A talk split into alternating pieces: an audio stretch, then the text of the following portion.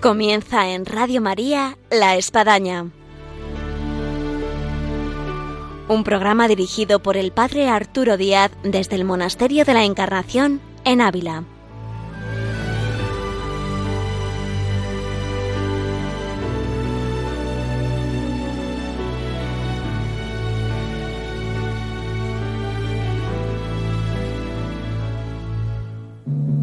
Hola, buenos días. Les habla el Padre Arturo Díaz. Bienvenidos a La Espadaña. Una espadaña que, como todo último viernes de mes, nos trae María Ángeles Álvarez con vida y obra de Santa Teresa. Una Santa Teresa que ya está en Burgos con todas las dificultades que implicó esa fundación y que estamos relatando. Así que no se lo pierdan, que seguimos con Santa Teresa fundando. Bienvenidos a La Espadaña y ahora comenzamos.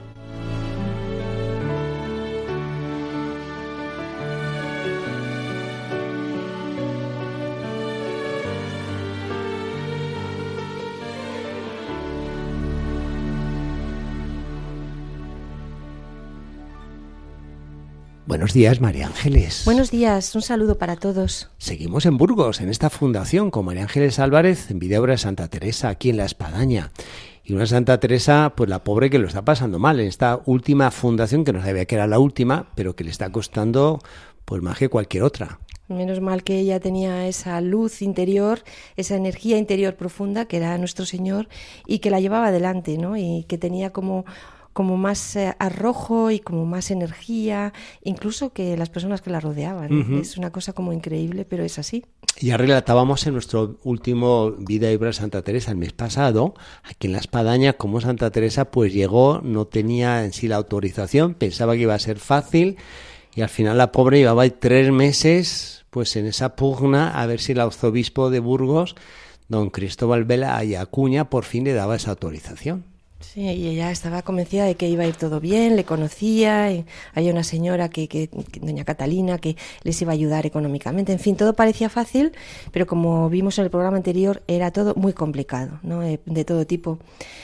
Eh, habíamos dicho que, que, habían encontrado al final pues un sitio donde podían tener unas habitaciones las monjas, eh, una pequeña cocina y una tribuna para poder oír misa y no tener que salir por la calle, porque como también contamos, pues eran vituperadas y la gente se metía con ellas, incluso a Santa Teresa la empujaron en un charco, en fin, hemos contado todo esto. y entonces estaban fácil y triste. Estaban en un, en un hospital de aquella época, pues que, pues que eran, pues eran muy duros, muy diferentes a los de ahora, ¿no? Donde había muy, muy mal olor, donde había muy poca higiene, donde había muchos enfermos.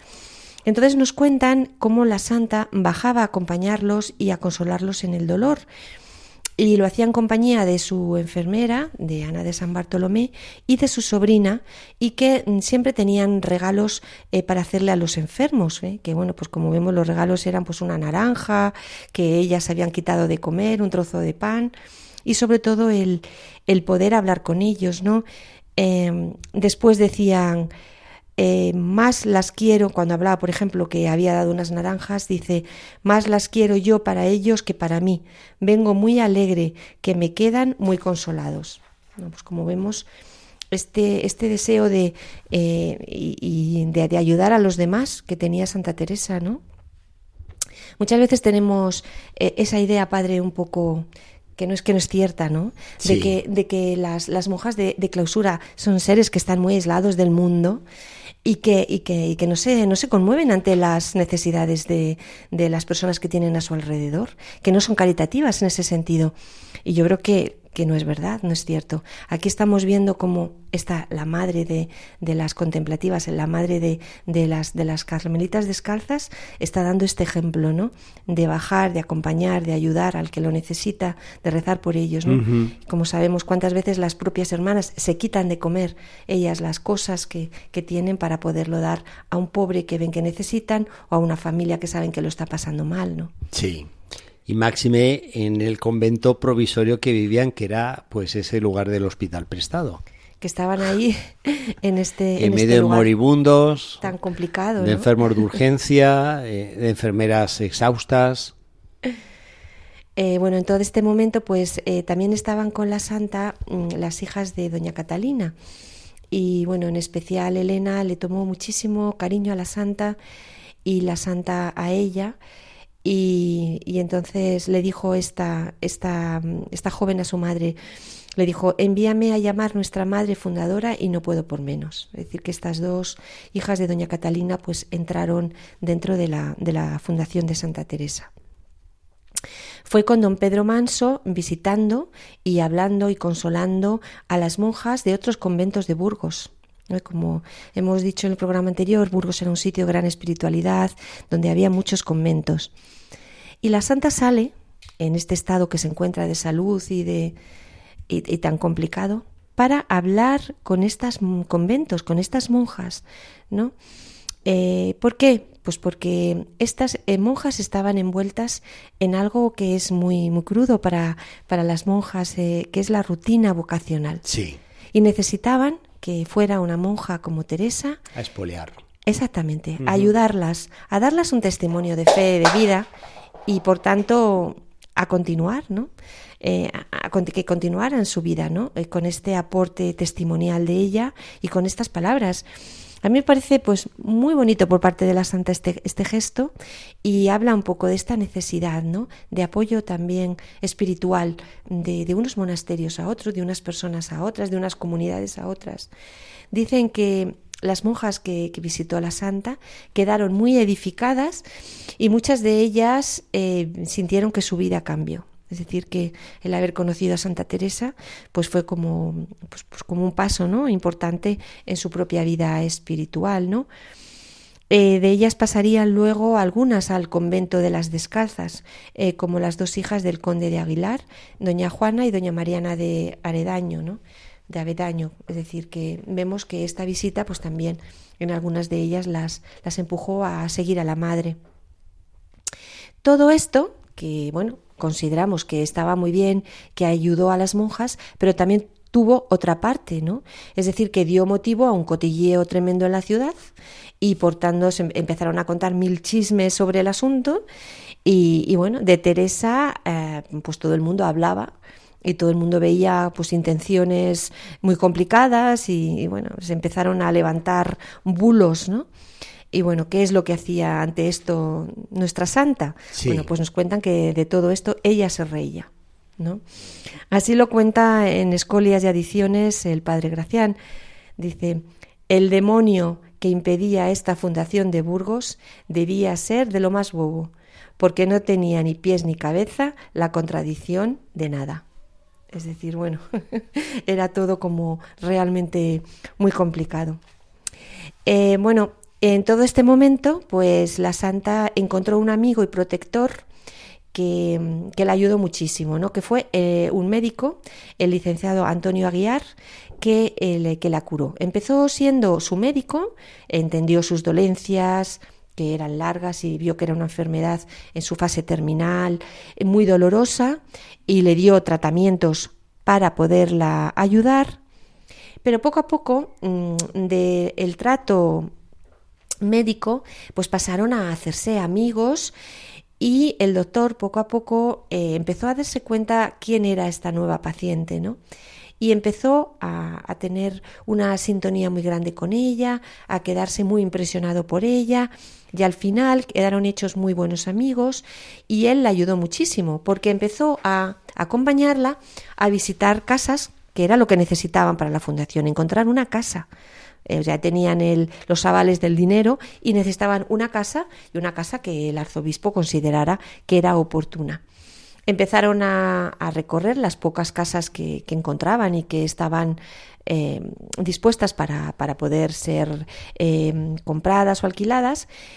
Y en una de ellas, llamada de Juan Mansino, mm, bueno, pues era una casa que no era muy recomendada. nadie decía, bueno, eso no vayas a ver, no vaya a verlo, madre, esa casa, tal y cual. Pero eh, Teresa consideró que estaba muy bien. Y, y, eso que solo la pudo ver desde fuera. Yo todos estos datos me dan datos, bueno, que la santa estaba desesperada buscando casa y la primera que encontró que se vendía dijo, pues esta. ya la cambiaremos. Bueno, también es cierto, María Ángeles, que Santa Teresa tenía un ojo arquitectónico y algo increíble, como en algunas fundaciones lo demostró que de un caserón ella ya se imaginaba lo que iba a ser un convento. Sí, sí. Enseguida dijo, bueno, esta, esta casa yo la cojo y si nadie la quiere, pues mejor, porque la voy a encontrar a mejor precio, ¿no? Eh, eh, es decir, bueno, pues si fuera una casa muy principal, todo el mundo la querría. Yo creo que con tal de salirse del hospital, vamos, cualquier cosa era válida. El doctor Aguiar se ofreció a llevar las negociaciones y al final la cogieron. Y entonces, en el momento que, que la cogieron la casa, pues comenzaron otra vez los problemas. ¿Por qué? Pues porque aparecieron en ese momento cuando supieron que lo había comprado la Madre Teresa y con esa rapidez y que había pagado y que no había visto, pues todo aparecieron nuevos compradores que querían pagarle más a, este señor y, entonces bueno, eh, en fin, todo fue complicado, aunque bueno, eh, la madre se quedó con la casa, aunque se decía en, toda la ciudad que el, el, clérigo que mediaba en la venta del, sol, del solar había sido engañado por la madre. Es decir, como vemos, siempre había maledicencias en este momento en Burgos contra, contra la madre, ¿no? Y, también decían que, bueno, que habían ido con malas artes porque no sabían los vendedores que iba a ser destinado eh, la casa para un convento de, de, monjas. Pero bueno, el caso es que la casa, las casas estaba ya comprada, estaban cerca de la iglesia de San Lucas, en los extramuros de la ciudad. Y nos cuenta eh, la Santa en Fundaciones 31-39, decía que era un deleite, porque de huertas, vistas y agua no parece otra cosa. Que, que bueno, la Santa dijo, mira, está muy bien esta casa. Por eso, qué buen ojo. Qué buen ojo. Estaba un poco aislada de todo también, un poco a las extrarradios que también le venía, le venía bien. Bueno, ella pensaba, ahora el arzobispo eh, no podía negar la licencia. Eh, no, se podía negar porque ya tenía las dos cosas que le había pedido, ¿no? El, aval eh, del dinero y la casa. Pero bueno, temían que, que, algo volviera a ocurrir. Y aunque la madre siempre le excusaba diciendo que, que, bueno, que los problemas, que no pasaba nada, que él, que él lo hacía por el bien de, por el bien de la diócesis, que no se preocuparan, como sabemos, la madre siempre estaba como del lado, eh, cuando se decían cosas del arzobispo, del lado del arzobispo un poco, para, para no, que los problemas no, no crecieran. El arzobispo tenía que ir a ver la casa. Y empezó una serie de problemas. En primer lugar, el inquilino no se quería marchar y las monjas, pues claro. Eh, en segundo lugar, Teresa eh, no, no, estaba porque estaba en el hospital y además es que se encontraba mal, estaba, estaba en la cama. Entonces, las hermanas eh, determinaron que se tenían que ir allí y que tenían que pasar dentro del inmueble y ahí se pasaron dos o tres días hasta que llegara el arzobispo. Eh, Teresa tenía que salir del hospital para poder ir a hablar con el arzobispo en este momento y pedirle que se pudiera decir misa en esta casa y que no tuvieran que ir cada día a la iglesia de San Lucas. En fin, ¿qué es lo que pasó? Bueno, pues que el arzobispo se enfadó muchísimo, porque las monjas ya estaban en la casa antes de que él hubiera visto el inmueble. Claro, las monjas estaban porque el inquilino no se quería ir, como hemos visto. Sí. Y el arzobispo, bueno, pues eh, me imagino que el arzobispo lo que quería era haber abierto él la puerta de la casa, haber visto la casa antes de nada y luego decirle, Madre Teresa, ¿me parece bien o me parece mal? Ya pueden entrar las monjas. ¿Qué pasa? Que abrió la puerta y se encontró que estaban allí metidas las monjas y le pareció, le pareció muy mal. Bueno, eh, eh, doña Catalina de Tolosa, que sabemos que era la amiga de, Santa Teresa, la que por la que había venido la santa, sí, una gran bienhechora, eh, quería dar su hacienda para la fundación. Pero qué pasaba que la santa, que bueno, era una mujer que además de ser una mujer muy santa, pues era una mujer muy lista y que intuía muy bien los problemas, ¿no? Y que quería siempre mm, hacer lo posible para que los problemas no fueran a más ella sabía que mm, esta señora, eh, por todo lo que decían, sobre todo los jesuitas, que para ella tenían mucha importancia, pues empezaba a tener problemas de conciencia. Como hemos visto, los jesuitas no apoyaban a la santa, ¿no? Entonces la, santa le, comentó a, a, esta señora que no iba a coger esta hacienda, que la quería dar en su totalidad para la fundación, y solo cogió la legítima de las dos hijas que habían entrado en el convento. para no crearla a esta señora un problema de conciencia, ¿no? En este caso vemos la delicadeza de la santa y la inteligencia, ¿no? La inteligencia emocional que tenía, ¿no? Frente a las cosas de la vida. Y bueno, eh, todo esto se tenía que hacer en secreto absoluto eh, porque pues peligraba la fundación. Eh, también la madre pues hizo lo que siempre hemos visto que hacía, ¿no? Recurrió a sus otras fundaciones y conventos por favor para que dieran dinero y fondos para poder, tenían que, enviarla para, para, poder seguir adelante. Eh, ahora tienen que empezar a hacer todas las obras de reforma de la casa y por tanto eh, tenían que, tener este dinero. cuando el inquilino se fue, pues comenzaron a poner las rejas y el torno. Y bueno, en este caso también el arzobispo que se enteró de esto se enojó también otra vez muchísimo. Y, entonces ya la santa eh, ya no sabía ni qué hacer, o sea, porque habían cogido la casa, habían puesto las rejas y habían puesto el torno y el arzobispo nuevamente se había molestado. Y nos cuentan que bueno que la santa no se atrevió ni a poner el crucifijo en la entrada del convento hasta que no la autorizara el arzobispo no vemos cómo las tenía a, la santa y a las monjas. Este arzobispo completamente eh, no sé bajo su pie no o sea las pobrecillas estaban de lo más preocupadas bueno al fin eh, parece que quedó satisfecho y, bueno, aunque esperaban que, iba a decirlas que ya estaba todo bien y que las iba a dar la licencia, pues en ese momento eh, el arzobispo dijo, les dijo que ahora hay más esperanzas, pero no les dio la, la licencia. Y en ese momento dicen las crónicas que le pidió un vaso de agua a la santa y que la santa se lo sirvió con mucho contento. Y entonces el arzobispo le dijo, Alto ha alcanzado madre conmigo, porque en todo Burgos no he tomado otro tanto como esto, por ser de su mano. Es decir, no había tomado nunca un vaso de agua de nadie, y el que tomara un vaso de agua de la santa, bueno, pues era, era como una especie de muestra de que poco a poco las, los problemas se iban solucionando, ¿no? Y que ella, él estaba ya un poco más de la, de la mano de la madre, ¿no? Pero como vemos, es un señor como, como muy tieso, ¿no? Sí, sí, un señor como muy distante y no sé. Eh, en fin, eh, ¿qué es lo que hizo Teresa después de darle el vaso de agua y con esta contestación? Pues rápidamente vio como la ocasión propicia para pedirle, por favor, padre, denos la licencia de una vez. claro, por favor. Claro. Eh, bueno, pero seguían esperando, ¿no? Y decía Teresa, según recoge la, la hermana Inés de la Cruz, no tengan pena, mis hijas, que Él nos le ha de dar la licencia, aunque no quiera. Diciendo. Ella sabía que, que, el Señor estaba detrás, que era el que empujaba todo y que aunque el arzobispo se pusiera empeñado en no darles la licencia, al final la iban a tener. ¿no? Qué garantía de seguridad dan los santos. ¿eh? en momentos oscuridad, de incerteza, cómo se plantan con, con una certeza que te contagian. Exactamente, y que ella era como una especie de faro de optimismo, ¿no? Y decir, bueno, no se preocupen, hijas, que aunque le da el vaso de agua y en este momento ya parecía que iba todo y no, esto se va a solucionar. Como no llegaba la licencia todavía, eh, además la santa en este momento tenía que sofocar pues una serie de frentes que tenía abiertos. Por un lado, eh, con los amigos, ¿no? Eh, con los amigos con los que, bueno, pues que se enfadaba, es decir, no, no, no del todo, no estaban de acuerdo con ella, estaban siempre poniéndola en entredicho, estaban un poco con todas estas habladurías de la ciudad, ¿no?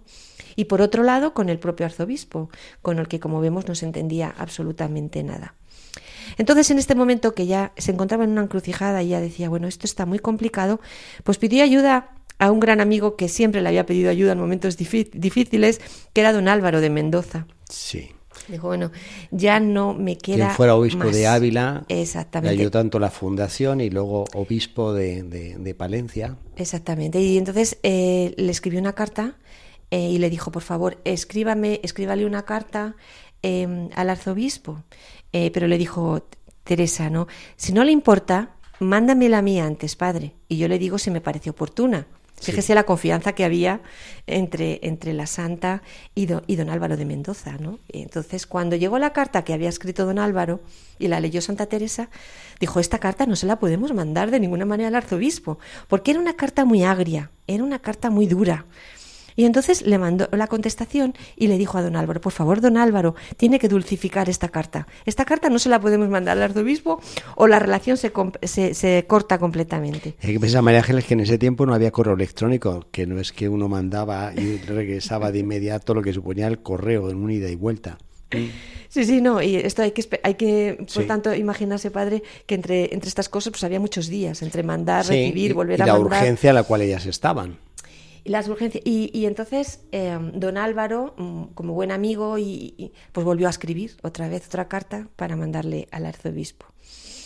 Eh, poco a poco esto comenzó que las cosas empezaran a cambiar. En este momento el provisor exigía ahora nuevas providencias, como ponerse en contacto con la parroquia por si había algún problema y que tenían que salir a las misas de Semana Santa con sus velos negros. ¿no? Eh, cuenta Antonio Aguiar en el proceso de Burgos, este gran amigo de la Santa, dice, paréceme, madre fundadora, que vuestra reverencia es como gata que siempre llega, lleva a esconder los gatos en la boca.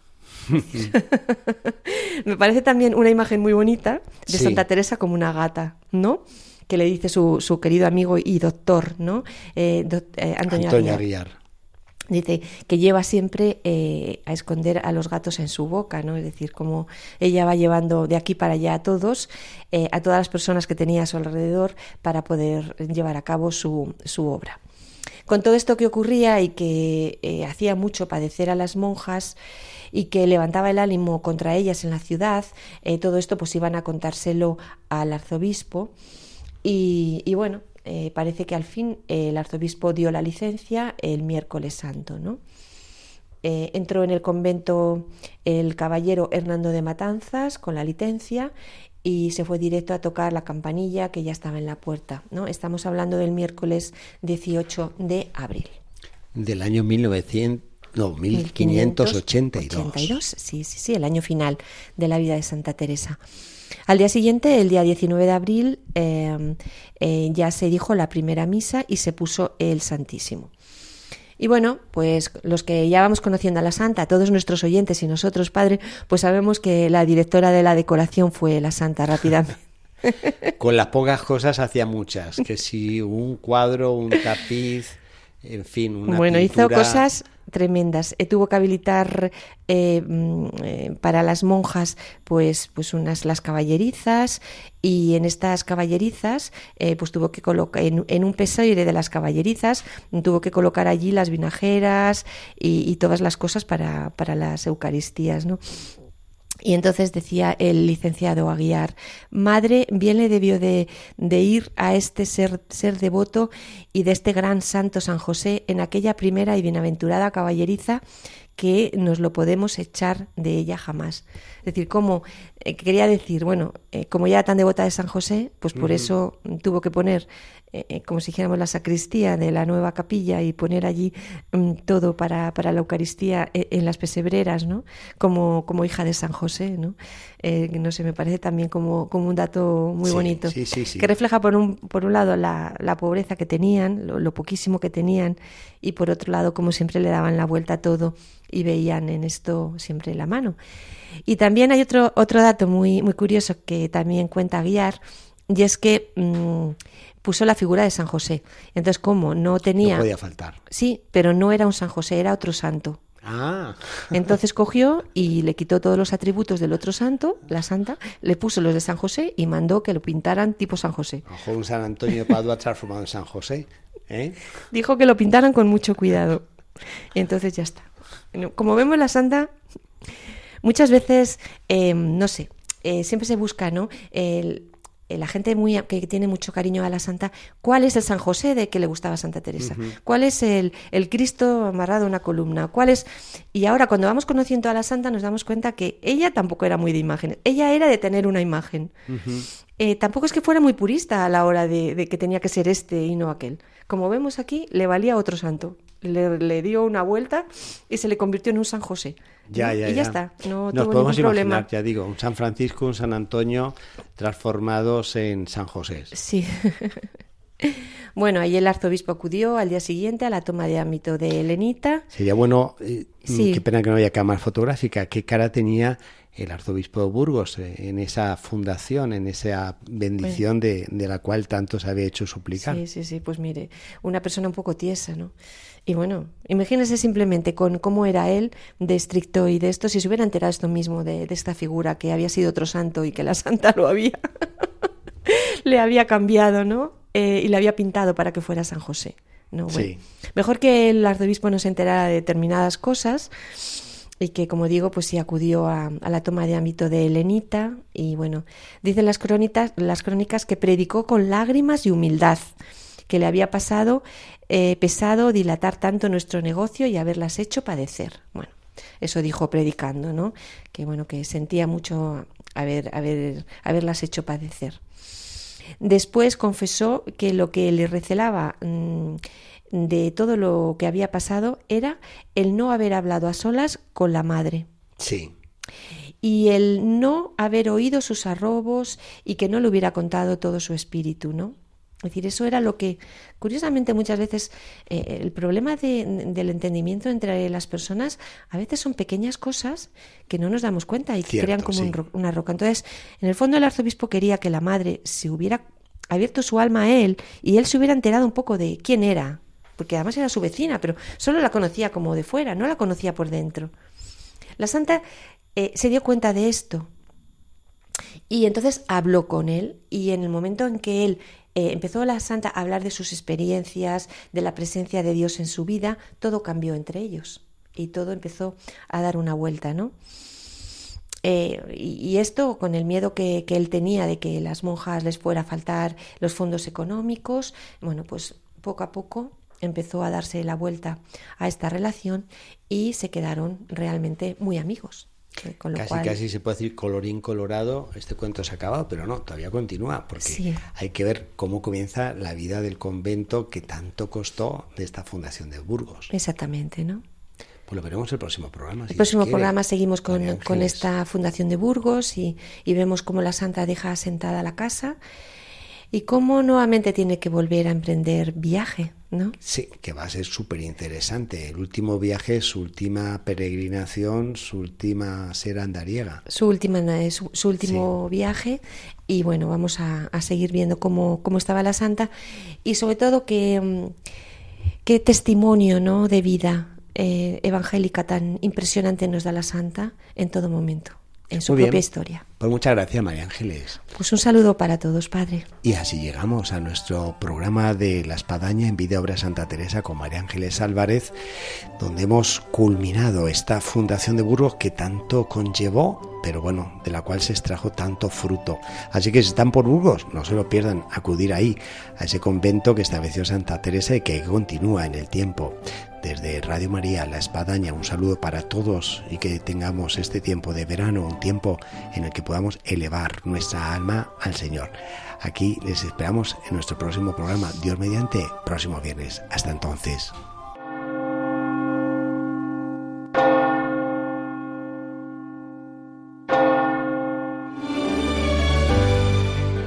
Han escuchado en Radio María La Espadaña un programa que dirige el padre Arturo Díaz desde el Monasterio de la Encarnación en Ávila.